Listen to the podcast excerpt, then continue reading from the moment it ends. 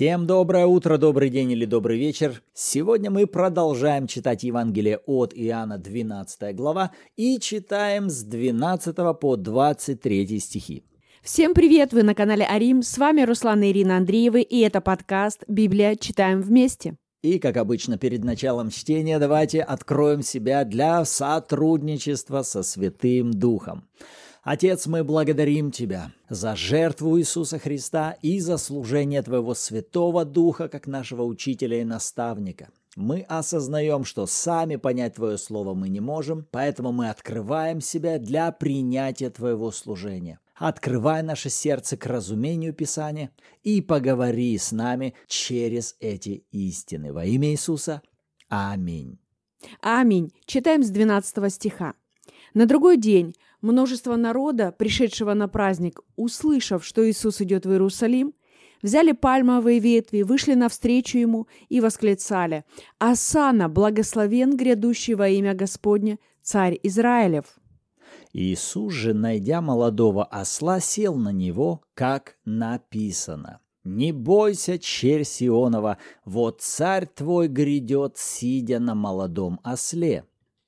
Ученики его сперва не поняли этого, но когда прославился Иисус, тогда вспомнили, что так было о нем написано, и это сделали ему. Народ, бывший с ним прежде, свидетельствовал, что он вызвал из гроба Лазаря и воскресил его из мертвых.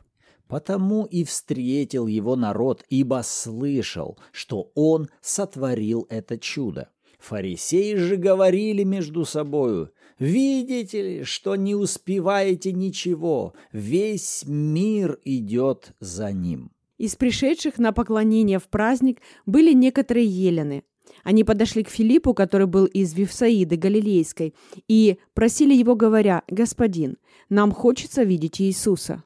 Филипп же идет и говорит о том Андрею. И потом Андрей и Филипп сказывают о том Иисусу. Иисус же сказал им в ответ, «Пришел час прославиться Сыну Человеческому». Аминь. Итак, это потрясающее описание въезда Иисуса в Иерусалим. И если мы детально начнем рассматривать все картины, которые здесь описывает Иоанн, то давайте постараемся максимально визуализировать эту картину внутри себя. Смотрите, множество народа, которые пришли на праздник Пасхи в Иерусалим, означает не маленькая группа людей, не небольшое собрание, написано множество народа. И все это множество в 13 стихе они берут пальмовые ветви, выходят навстречу к Иисусу и устраивают некий парад. Но что самое удивительное во всей этой истории, это сверхъестественная организация мероприятия. Ну да, получается интересная рекламная кампания, которая сейчас проходит, и это не то, что устраивает сам Иисус или его ученики. Здесь не только рекламная кампания, здесь еще попробуйте организовать даже вот это все шоу. И имея опыт в организации немаленьких мероприятий, я знаю, сколько усилий необходимо вложить в то, чтобы собрать людей, объяснить им, что, где им нужно делать, раздать реквизит, организовать одну репетицию, другую, один прогон. Сколько ресурсов нужно для проведения того или иного мероприятия, как ты сказала, даже для той же рекламной кампании. А здесь мы видим, что никакой особо целенаправленной рекламной кампании не происходит. Иисус не отправляет своих учеников за несколько дней в Иерусалим, чтобы те ходили везде, агитировали народ, как некая предвыборная такая кампания. Весь народ проагитирован, им розданы инструкции, чтобы те накосили где-то пальмовых ветвей и в конкретное время собрались за городом, потому что Иисус будет въезжать. Никакой подобной инициативной деятельности со стороны Иисуса и его команды не было. Это была сверхъестественная организационная кампания.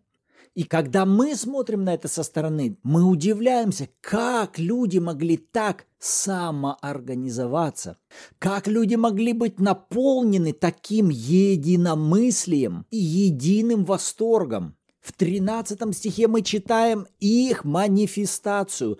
Они четко провозглашают «Благословен грядущий во имя Господне царь Израилев». Они демонстративно все провозглашают Иисуса царем. Вы даже не представляете, что это означало в то время для всего религиозного мира. Вот как раз этого больше всего и боялись фарисеи, книжники, чтобы народ сейчас не поднялся и не провозгласил нового Мессию, чтобы не вспыхнула очередная революция, и затем Рим начал погашение этого восстания. Но тем не менее мы с вами видим, это происходит.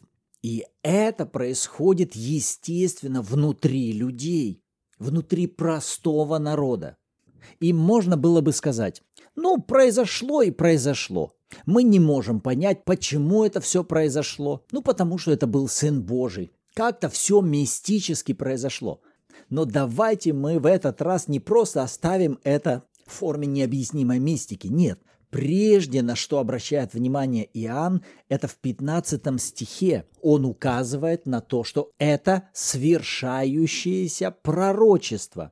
«Не бойся, дочь Сиона, вот царь твой грядет, сидя на молодом осле». Это цитата из пророка Захарии, который задолго до этого пророчествовал о том, каким образом Мессия будет въезжать в Иерусалим. И сейчас – происходит исполнение этого пророческого слова. Поэтому если мы снова озвучим вопрос, а благодаря чему вот такая происходит сверхъестественная организация людей вокруг этого события, то первое, на что нам важно обратить внимание, это на то, что Божье Слово, прежде высвобожденное, оно смогло привести все это событие к проявлению. Но у меня тогда возникает вопрос, разве этого достаточно, чтобы много лет назад кто-то просто высвободил Слово Божье, например, в мою жизнь, и оно просто будет осуществляться, то есть от меня ничего не зависит? Или все-таки есть еще какой-то фактор для того, чтобы это проявилось? Отличный вопрос, и вот здесь, в этой истории, мы как раз можем увидеть на него ответ. Потому что это не просто само по себе исполняющееся слово – я убежден, что это слово сейчас приходит к его проявлению благодаря взаимодействию Иисуса, как того, который является тем, кто прежде принял это слово, уверовал в него и приводит это слово к его проявлению. То есть вот к чему я хотел бы привести.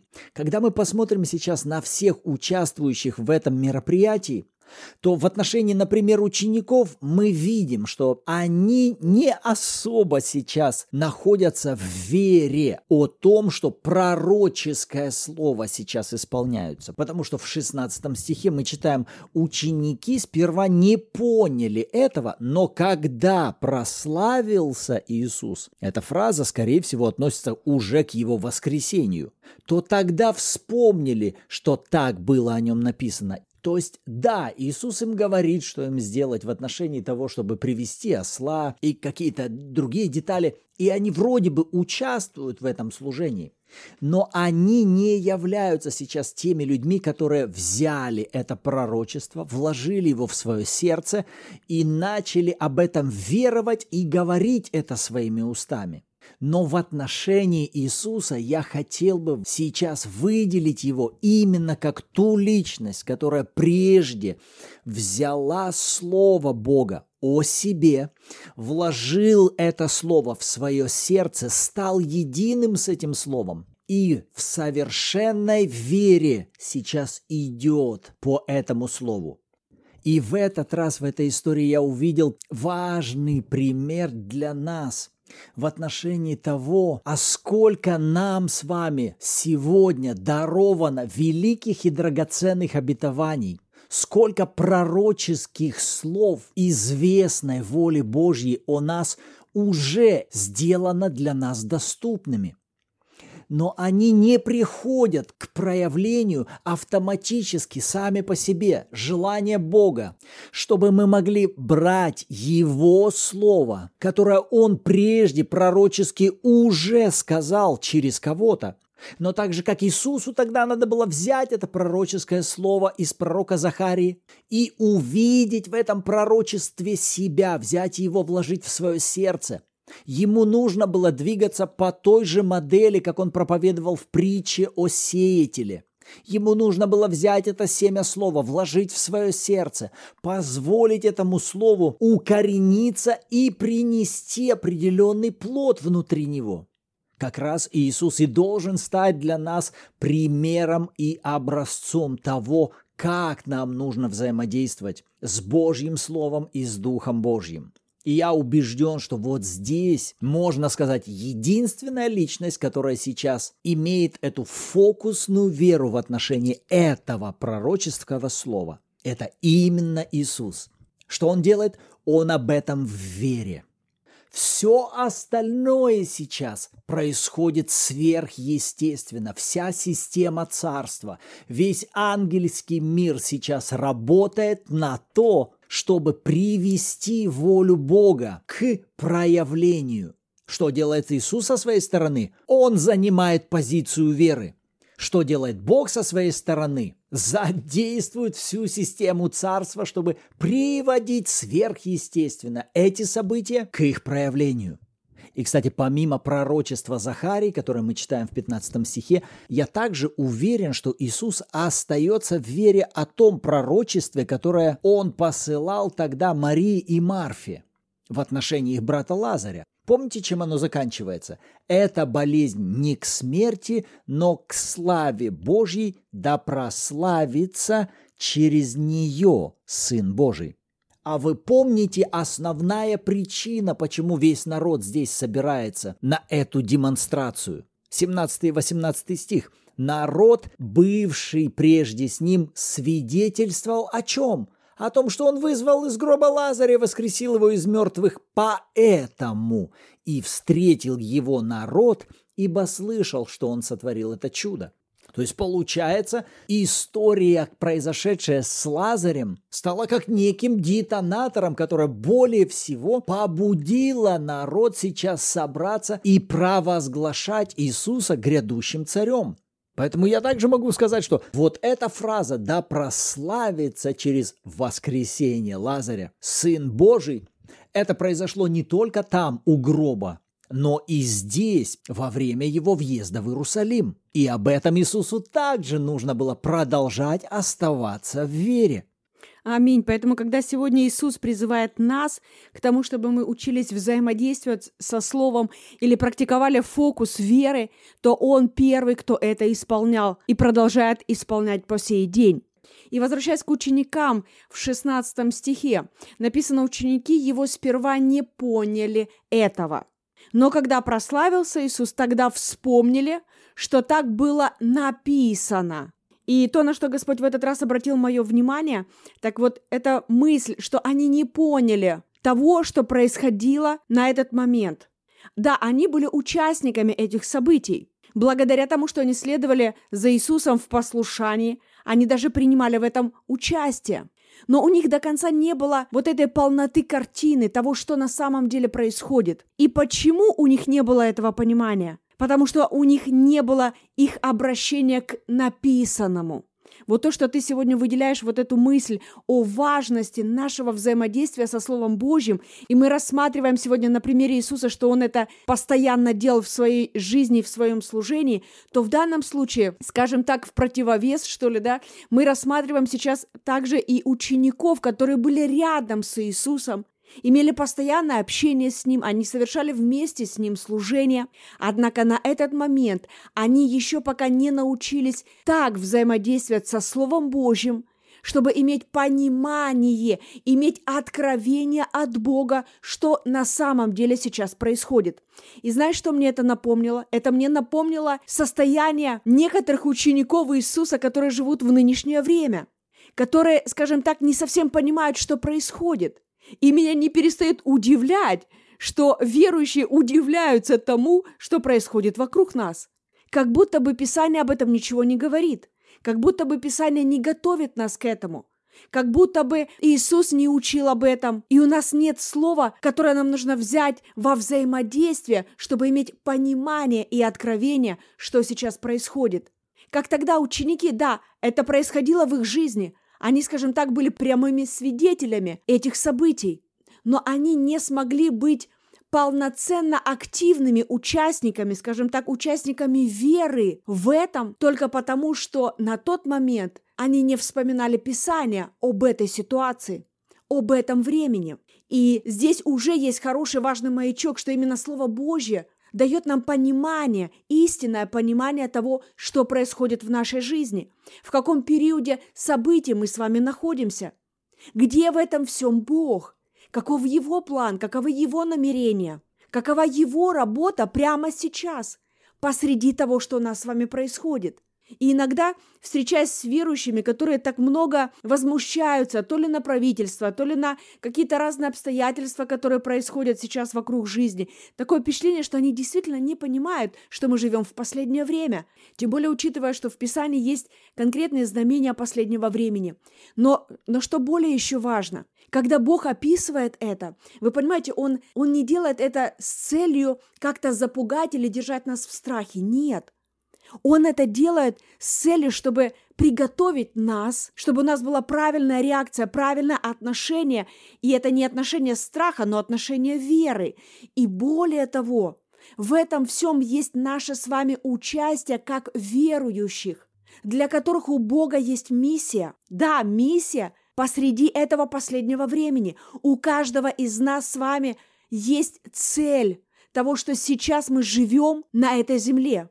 У Бога есть цель для нас. Есть конкретные вещи, которые Он хочет, чтобы мы с вами делали уже прямо сегодня посреди событий последнего времени. И это явно не ропот и недовольство. Нет, это активная позиция веры в разных направлениях, в разных сферах нашей жизни – и точно так же, как Иисусу нужно было вначале увидеть себя в тех пророчествах, которые были записаны о нем прежде, точно так же и нам с вами нужно увидеть себя прежде всего в тех пророческих словах, которые Богом сказаны о нашем времени. Если мы не увидим себя в Писании, то в результате мы окажемся с вами в позиции тех, чье внимание утянут новости, звучащие из этого мира, события, происходящие в этом мире, и мы будем рассматривать себя, основываясь на всей той информации, которая звучит из разных источников в этом мире.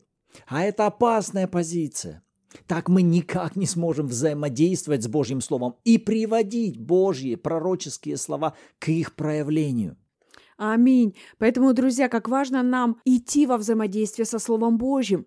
Для меня лично это хорошее напоминание о том, чтобы на все события, которые происходят вокруг нас сегодня, смотреть исключительно, друзья, исключительно через Слово Божье, рассматривать в этом в первую очередь Бога, Его планы, Его цели, Его намерения, потому что вообще-то Бог, Он главный. Друзья, не дьявол и его планы, замыслы на этой земле главные. Не этому нам стоит уделять большую часть времени, обсуждений, молитв и фокуса. Друзья, в фокусе важно держать именно Бога. Бог, каковы твои планы? Вы знаете, что Бог не проигрывает. Вы знаете, что в итоге Бог все равно окажется в победе, друзья. Как бы дьявол сейчас не рисовал ужасную картину поражения, друзья, мы с вами в победе, которую Иисус уже подарил нам. И итог всей этой земли будет в сторону, в пользу Бога. Более того, я уверена, что на небесах у нас будет с вами намного больше спасенных душ, чем тех, которые окажутся в разделении с Богом. Потому что наш с вами Бог, Он победитель, это Его природа, это Его натура. Он везде, всегда и во всем победитель. У нас есть Иисус, у нас есть Слово Божье, у нас есть имя Иисуса, у нас есть Его святая кровь, у нас есть Святой Дух, которого Отец дал лично каждому из нас – который внутри нас с вами, как рожденных свыше верующих, пребывает 24 часа на 7, круглосуточно, постоянно, и мы больше никогда с вами не бываем одиноки. То есть к чему я веду? Друзья, у нас с вами есть все для того, чтобы прямо с сегодняшнего дня жить в победе, жить этой победоносной жизнью посреди любых обстоятельств. И именно Слово Божье помогает нам в этом. И в завершении хотелось бы выделить вот эту мысль, которую Иисус говорит в 23 стихе.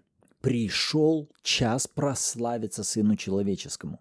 Когда вот эти некоторые елены, которые пришли на праздник в Иерусалим для поклонения, ищут Иисуса, такое впечатление, что для него это становится неким знаком, как будто он ожидал этого. И как только Андрей и Филипп говорят ему о том, что елены хотят тебя видеть, то Иисус говорит, это как будто знак. Пришел час прославиться Сыну Человеческому. Но вот в этой фразе меня больше привлек момент времени. Потому что эти слова Иисус уже говорит после помпезного въезда в Иерусалим. Момент, можно сказать, вот такого триумфальной славы, он уже как бы прошел. А Иисус вот здесь говорит, пришел час прославиться Сыну Человеческому. И я верю, что вот эта фраза о часе прославиться Сыну Человеческому, она касалась именно Его смерти и воскресения. И сам Иисус, Он рассматривал именно свою смерть и воскресение как главный момент своей славы в своем земном служении. Не элемент признания людей был для него моментом славы. Он понимал, что его слава в том, чтобы исполнить то, для чего он изначально был предназначен а он был предназначен еще прежде создания мира совершить именно служение Агнца, заместительного Агнца, который возьмет на себя грех всего мира, чтобы совершить примирение между Богом и человеком. Поэтому я хотел бы привести это к следующему тезису. Наша слава, она заключается в исполнении того предназначения – для которого мы с вами были изначально созданы. У каждого из нас есть своя миссия, свое предназначение, которое известно только Богу и которое уже вложено внутрь каждого из вас. И именно этого нам стоит больше всего искать с вами и жаждать, и ревновать о том, чтобы мы смогли с вами исполнить то, для чего были посланы на эту землю. Потому что если мы не этого будем искать, тогда нас увлекут другие заменители славы, можно так сказать. Если мы не этого будем искать, тогда мы будем клевать на то, чтобы люди нас как-то хвалили, или искать славы в своей самореализации и тому подобное. Иисус всегда был больше всего сфокусирован на том, чтобы исполнить волю Отца и исполнить то, для чего Он пришел на эту землю. Поэтому, если кому-то интересно изучать целенаправленную и сфокусированную жизнь, добро пожаловать изучать жизнь Иисуса, потому что это была, есть и будет самая целеустремленная и самая эффективная личность, которая когда-либо жила на этой земле. Именно Иисуса нам важно рассматривать с вами как стандарт и образец для нашей жизни. Аминь. Вот наши размышления вокруг этого места Писания. Что думаете об этом? Вы всегда рады читать ваши комментарии в чате Bible Телеграма. Или если вы слушаете нас на других платформах, оставьте какие-то комментарии, ваши размышления вокруг этих текстов. А также напоминаем, что каждую субботу в 14.00 по киевскому времени у нас также в чате Bible в Телеграме проходят аудиоэфиры, где мы обсуждаем прочитанные стихи, делимся своими откровениями, слушаем откровения от других людей и проводим вместе замечательное время общения. Аминь. А на сегодня нам пора заканчивать. Давайте поблагодарим Господа.